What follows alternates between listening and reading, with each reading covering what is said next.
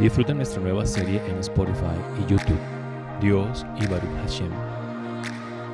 Baruch Hashem, Levítico, capítulo 24, verso 10. Entre los israelitas vivía un hombre hijo de una madre israelita y de padre egipcio. Y sucedió que un día este hombre y un israelita iniciaron un pleito en el campamento. Pero el hijo de la mujer israelita, al lanzar una maldición, pronunció el nombre del Señor. Quienes lo hayan oído impondrán las manos sobre su cabeza y toda la asamblea lo apedreará.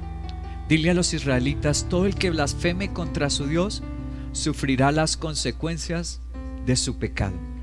Además, todo el que pronuncie el nombre del Señor al maldecir a su prójimo será condenado a muerte, y toda la asamblea lo apedreará sea extranjero o sea nativo, si pronuncia el nombre del Señor al maldecir a su prójimo, será condenado a muerte. A raíz de este evento se desprendió, según leemos a los rabinos judíos muy antiguos, se desprendió una tradición entre ellos, no mencionar en sus conversaciones el nombre de Dios. Entonces, en lugar de mencionar el nombre del Señor, la palabra Dios o Yahweh en el hebreo dicen Baruch Hashem, bendito el nombre para evitar profanarlo, usarlo de manera incorrecta, y viendo ese enojo de Dios tan radical que mandó que a un hombre le aplicaran la pena de muerte. De ahí se desprendió esta tradición cuando lee uno a los rabinos antiguos de no pronunciar el nombre de Dios. Encontramos en los libros del Antiguo Testamento esta expresión como Hashem o la expresión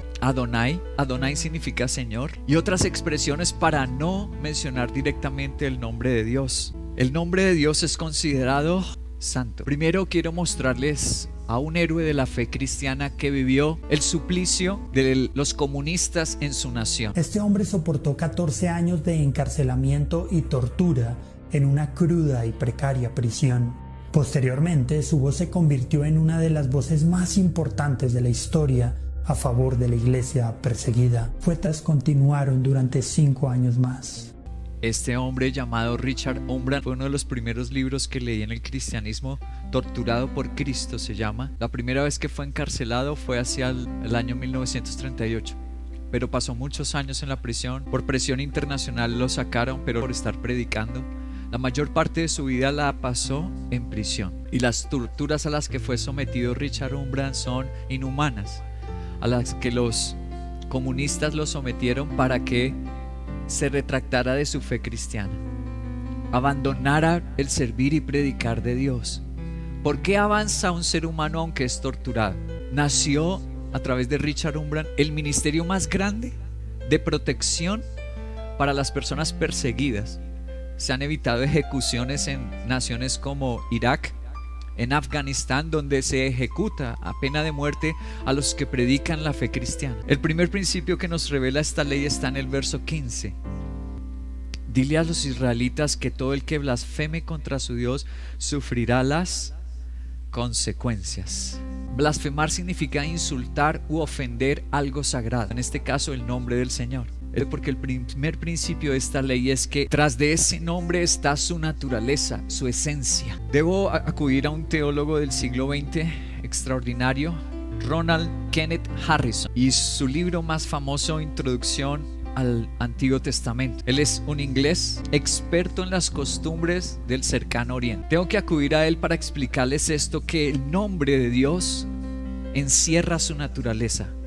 Por eso ofenderlo, blasfemarlo o jugar con su nombre es considerado pecado porque está la naturaleza y el carácter de Dios en su nombre. ¿Qué dice Ronald Kenneth Harrison? En su libro dice, está bien documentado que en el Oriente el uso del nombre estaba relacionado con el carácter y definía quién es.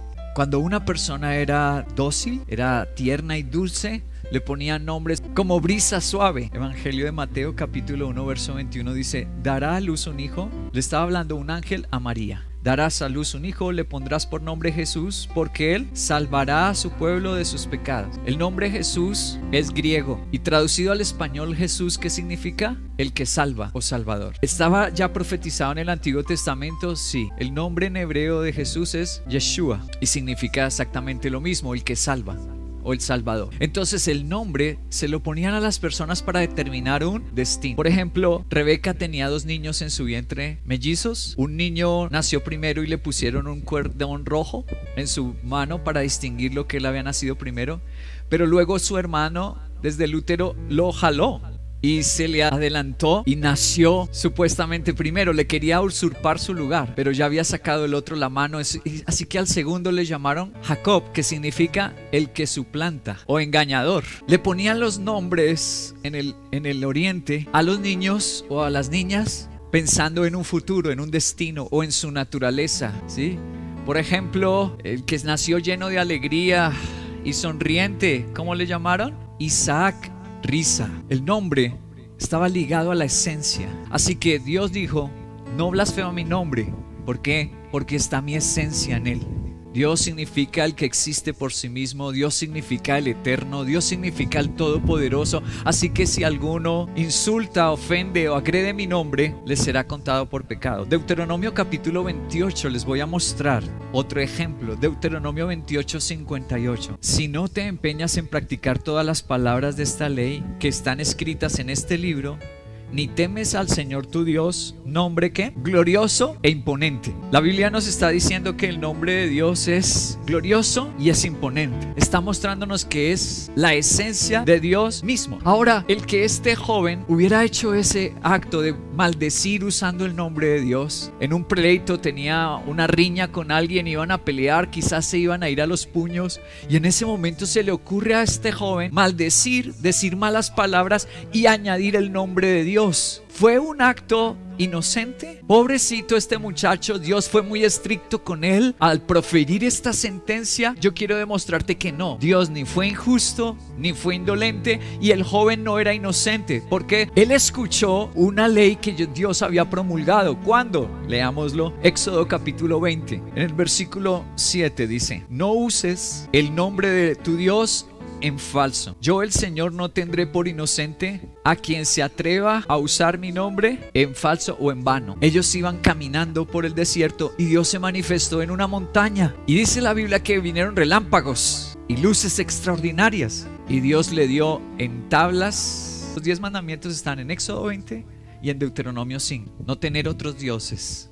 El Señor es único. Ese es el primero. ¿Cuál es el segundo mandamiento? No hacerse ídolos. Y el tercero es el nombre de Dios. Es el que estamos leyendo. O sea que ese joven que un día en medio de un problema que se iba a ir a las manos con alguien, usó el nombre de Dios de esta manera, no era inocente. Seis días trabajas y uno es sagrado. Ese es el cuarto mandamiento, dar un día a nuestro Señor, el día de culto. Entonces estamos en el tercer mandamiento. ¿El muchacho era inocente o no era inocente? Ten cuidado cuando tú tienes problemas en casa y atraviesas problemas en tu diario vivir, en el lugar de tu trabajo, en el lugar de tu estudio. Y hay gente que es malvada, sí. Hay gente que ha sido poseída por el maligno y el maligno la usa para hacerte daño. Y a veces te hacen llorar y te hacen enojar pero ten cuidado con el nombre de nuestro Señor. Otro teólogo, tengo que darte el concepto de, eh, él también es inglés, pero del siglo XVI.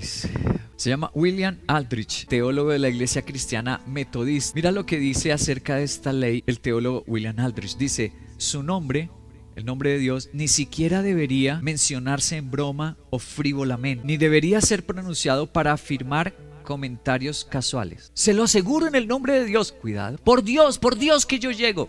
¿Por qué mencionas el nombre de Dios ahí? Es lo que Aldrich está diciendo. Que ese nombre no puede usarse como uno usa unos zapatos, a toda hora, de todas formas sino que tiene que tenerse reverencia hacia ese nombre. Eso se trata el tercer mandamiento.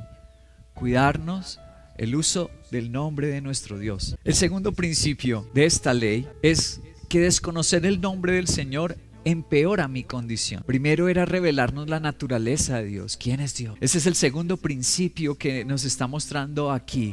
Cuando no desconocemos nuestras situaciones empeora, no sabemos usar correctamente el nombre de nuestro Dios en nuestras luchas. ¿Qué pasó ese muchacho hijo de un egipcio y de una israelita? Pasó un momento de problema con alguien ¿Todos pasamos problemas o solo él? Todos. Solo él pasó un disgusto. Todos tenemos disgustos. Todos. Solo él sufrió una injusticia porque los expertos dicen que estaban peleando en el campamento por tierra que él estaba armando su carpa en un lugar que el otro también estaba reclamando. ¿Alguien ha sido injusto contigo?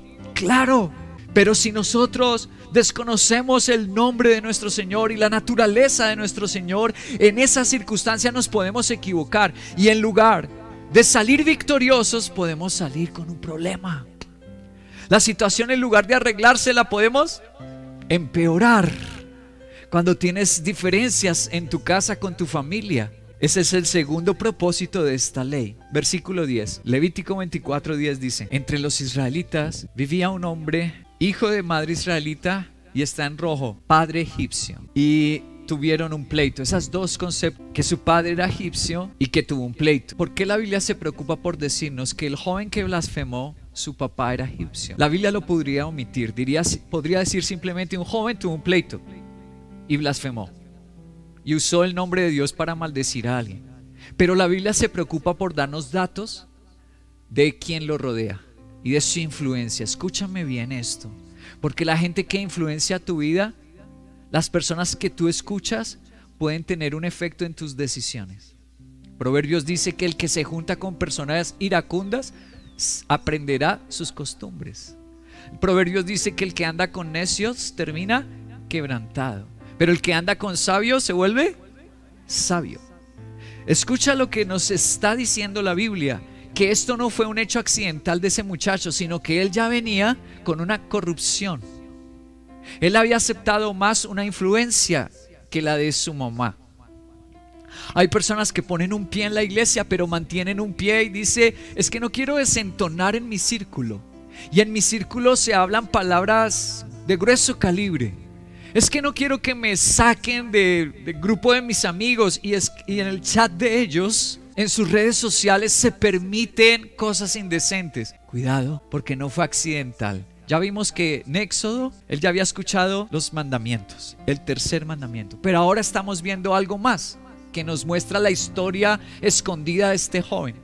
Nosotros podemos descifrar la historia de este joven al leer que él tenía mamá que lo llevaba a la iglesia, líder que lo invitaba a un discipulado, pero al mismo tiempo tenía un egipcio, un gran amigo del pasado, una gran persona que le cae muy bien en la universidad o en la empresa. Y parece ser que la mayor influencia la tuvo de allí. Todos pasamos por momentos de insulto. La Biblia dice que el joven tuvo un problema, un pleito. Y toda la historia de Israel nos muestra los momentos que nosotros como hijos de Dios también atravesamos. Todos pasamos por un momento de escasez. Podemos pasar por un momento de estrechez, de que tengo una deuda que no puedo pagar, de que no me ha salido el trabajo y yo he luchado y pasado hojas de vida y soy un buen profesional. Todos pasamos por esos momentos. Números capítulo 11, en el versículo 4. Al populacho que iba con ellos le vino un apetito voraz y también los israelitas volvieron a llorar y dijeron, ¿quién nos diera carne? Ustedes recuerdan que Dios hizo un milagro en el desierto. Tal vez no había para ir a un restaurante, a crepes, a comerme un gran postre, pero Dios dice la Biblia que todos los días les hacía aparecer en su mesa arrocito o maná. Tal vez no había nada fino, pero Dios no los dejaba acostarse con hambre. Y dice la Biblia que el populacho los incitó. ¿Qué populacho se refiere que iba con los judíos en el desierto? Se los voy a mostrar en Éxodo capítulo 12, versículo 37 y 38 dice precisamente quién era ese populacho. Los israelitas partieron de Ramsés, una ciudad egipcia, en dirección a Sucot. Sin contar con las mujeres y niños, eran 600 mil hombres a pie. ¿Cuántos salieron entonces de Egipto? Los expertos dicen que eran más de 2 millones de personas. Solo varones eran 600 mil, sin contar niños y mujeres. Es decir, más de 2 millones de personas Verso 38. Con ellos salió también gente de toda Laya. ¿Qué era ese lugar? Eran egipcios. Hubo egipcios que como vieron las plagas empezaron a creer en el Dios de Israel. Y ellos dijeron, ese Dios de ustedes es el verdadero Dios. Ahora, creer en Dios no es lo mismo que convertirse. El apóstol Santiago en su carta dice que los demonios también creen y tiemblan. Nuestra fe, la fe que convierte es diferente no solo de pensamiento. Hay muchas personas que creen en Dios, asisten a una iglesia, pero no se convierten. ¿Cómo sabemos si alguien se ha convertido? Si se ha existido el milagro en el corazón. Una de las señales más importantes que nos dice la Biblia es la obediencia. ¿Los demonios obedecen a Dios y no mienten? ¿Los demonios obedecen a Dios y no siembran violencia sino paz? No, los demonios no obedecen. Hay personas que creen pero no se convierten. Asiste y les gusta el cristianismo, ver los milagros de Dios les fascina, quieren esos milagros, pero no se convierten. Ese, a eso les llama la Biblia populacho. Egipcios que creyeron en Dios y se fueron con ellos porque vieron los milagros, vieron las señales en Egipto y dijeron, ese es el verdadero Dios. Nosotros queremos ese Dios, pero no obediencia y no conversión. Ellos dicen que fueron los que empezaron la queja. ¿Cómo así que todos los días arroz? ¿Ustedes no se cansan? ¿Y sus hijos no es que Dios es amor y mire los niños comiendo puro arroz? Gente no convertida. El que no se ha convertido no es agradecido. El que no ama no tiene gratitud. El que ama está por un convenio ahí contigo. Pero cuando falla algo en el convenio, va contra ti o te abandona. Cuando hay amor, así falla el convenio. Te dice, cuando una persona ama al Señor y pasa por una prueba, alaba al Señor y dice, Señor, yo sé que de esta tú me sacas. Yo sé que hoy estoy llorando, pero mañana reiré en el nombre de Jesús. Ese muchacho de ese pleito, Dios lo hubiera sacado en victoria como sacó a otras personas en victoria con su nombre. Dios le ayudó a huérfanos en la Biblia, gente secuestrada en la Biblia como José. Les ayudó a personas que se quedaron ciegas como Sansón. Les ayudó a mujeres que se quedaron viudas y pobres. El Señor las ayudó como a Noemí y a Ruth. El nombre del Señor es, pero ten cuidado con qué influencia tienes tú porque te puede empeorar la situación si tú dices, no, es que eh, todos hablamos así en el colegio, en la universidad todos hablamos así y estás volviéndote grosero, estás volviéndote maldiciente, ay, maldita sea, ¿qué? Cuidado, la Biblia dice que los creyentes no maldecimos. ¿Dónde lo dice? Pedro, Dice que fuimos llamados para bendición, por eso se nos prohíbe maldecir. Dice, no maldigan a nadie, sino bendíganlo. Al que los odie, ámalo. Al que te está haciendo daño, ora por él. Y al que te maldiga, bendícelo. Un teólogo, voy a hablar otra vez de, de un teólogo siglo XVII, inglés también, Matthew Paul se llama él. Dice, era costumbre de los egipcios maldecir a sus dioses. Cuando los egipcios le pedían a sus dioses como Ra, Anubis, Apis, no les ayudaban a ellos, ellos empezaban a maldecirlos a ver si así les, les hacían favores. Ellos acostumbraban a maldecir a sus dioses. Así, por el teólogo Matthew Poole, saben que este muchacho se dejó llevar más por la influencia de quién? Del egipcio. Yo no quiero ser duro con los padres. Digamos egipcio, porque hay egipcios a nuestro alrededor, hay gente que es del mundo. A nuestro alrededor hay personas que no temen a Dios. ¿De quién nos vamos a dejar llevar? Empiezan unas frases de modas, unas palabras de moda, y hay creyentes que les avergüenza responder con versículos bíblicos, responder con un Dios te bendiga. Entonces prefiere más bien decir, suerte, parce. Oye, qué feo eso. Tú eres creyente, tú eres un hijo de Dios. ¿Por qué, ¿Por qué te igualas? ¿Por qué quieres ser del populacho? Tú fuiste llamado a ser diferente, a causar una diferencia en tu entorno cuando te sientas en, en un taxi, cuando vas en un transmilenio, cuando estás cenando en un restaurante. Tú fuiste llamado a ser la luz de este mundo. Lo más selecto, fuiste llamado a ser príncipe y princesa de Dios. Así nos llama la Biblia, nos llama su especial tesoro. No debemos igualarnos. Aquel muchacho ignoró la influencia que por otro lado tenía. Levítico 24:11 dice, pero el hijo de la mujer israelita, al lanzar una maldición, pronunció el nombre del Señor, así que se lo llevaron a Moisés. Y el nombre de su madre era Selomit, hija de Dibri, de la tribu de Dan. La Biblia se preocupa por decirnos cómo se llamaba la mamá. Selomit. Es un nombre precioso. ¿Qué significa Selomit? Viene de la palabra Shalom. El nombre Selomit significa pacificadora. Wow. ¿Quién le hubiera ayudado en el pleito? Selomí. Justo tenía un pleito. ¿Dónde tenía la solución? Si hubiera escuchado a la que era pacífica, a la que era portadora de la paz de Dios, a una mujer sensata, prudente y sabia. Él desechó la oportunidad de recibir un milagro y por la influencia que él aceptó del mundo, recibió fue un castigo. ¿Qué queremos recibir en nuestros momentos difíciles? ¿Castigo o milagro? ¿Ves la importancia, el valor de nuestra enseñanza de hoy? La universidad pasará, los problemas pasarán, pero Dios nuestro Señor permanece para siempre. Debemos preocuparnos en esos momentos difíciles de no voy a pecar contra el Señor, no voy a pecar contra el Señor, no voy a pecar contra el Señor, así el corazón esté destrozado. Por dentro yo tenga una hoguera y quiera explotar. Tienes que resistir ese momento y cambiarlo por una alabanza a nuestro Dios. ¿Por qué? Porque con nuestro Señor ese problema se va a convertir en un milagro. Sin el Señor y siguiendo al mundo ese problema se nos empeora. El tercer principio que tiene esta ley, te lo voy a mostrar en el Salmo capítulo 9, verso 10. Vamos al Salmo 9, verso 10, dice, en ti confían, o se desesperan, o se deprimen, o se estresan, o se derrumban. No, ¿cuál es la promesa? En ti confían.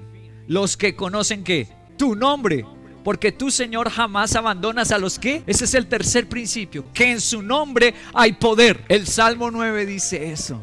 Que cuando uno conoce el nombre del Señor, cuando uno conoce, ha estudiado eso, que Él es mi bandera, que Él es mi proveedor, que Él es mi pastor, cuando uno ha estudiado el nombre del Señor, su naturaleza, ¿qué pasa en el momento difícil?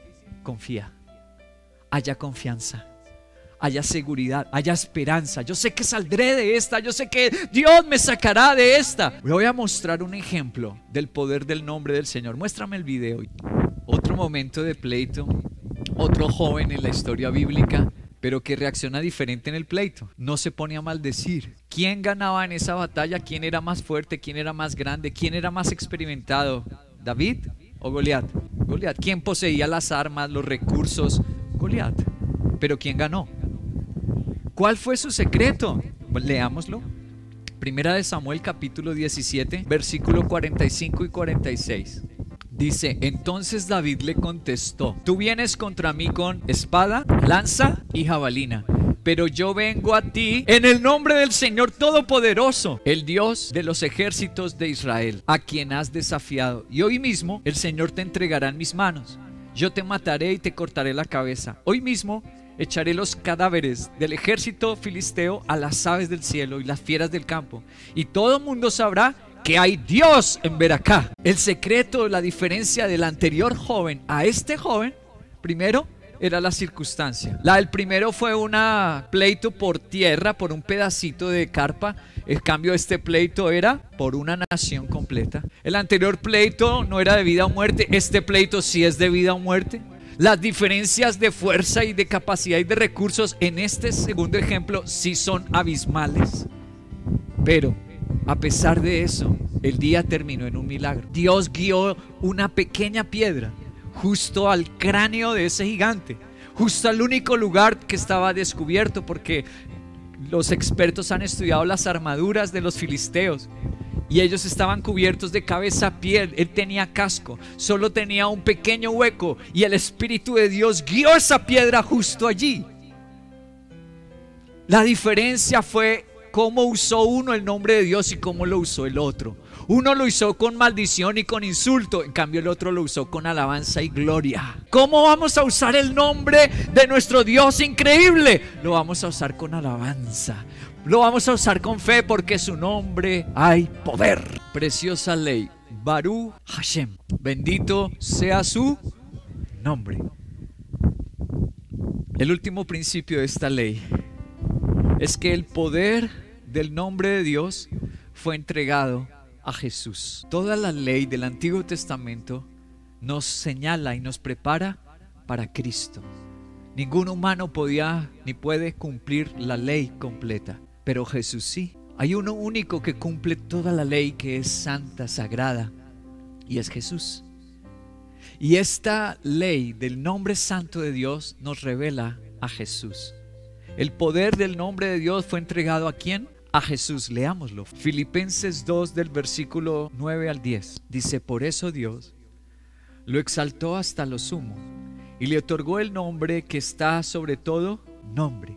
¿Quién se lo otorgó? Dios le dio un nombre sobre todo nombre, para que ante el nombre de Jesús se doble toda rodilla en el cielo, en la tierra y debajo de la tierra, es decir, los muertos. El poder del nombre de Dios le fue entregado a Jesús. No hay un nombre más grande. Tú no puedes venir y pensar que hay gracia en tu vida, favor o vas a triunfar porque vengas en el nombre de una empresa, en el nombre de un título universitario.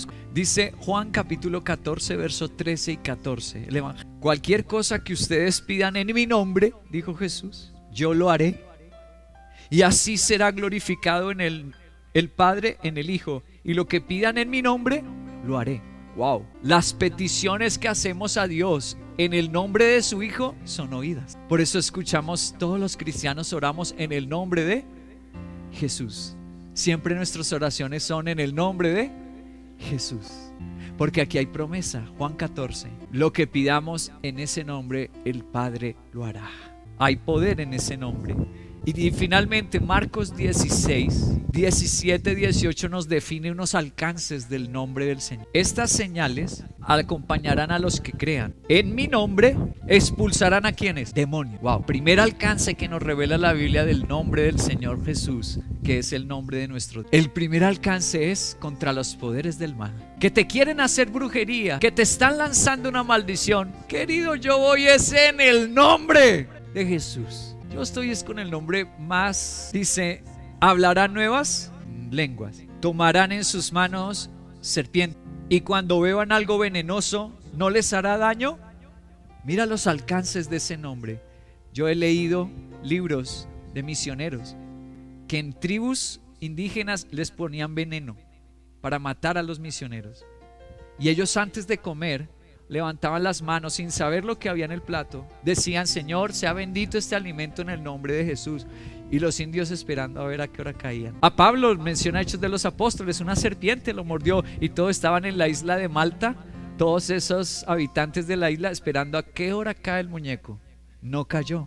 ¿Por qué? Y finalmente dice, no les hará daño alguno. Y pondrán las manos sobre los enfermos y estos recobrarán la sal. Mira los alcances del nombre contra los demonios, contra venenos, serpientes, dificultades, contra enfermedades.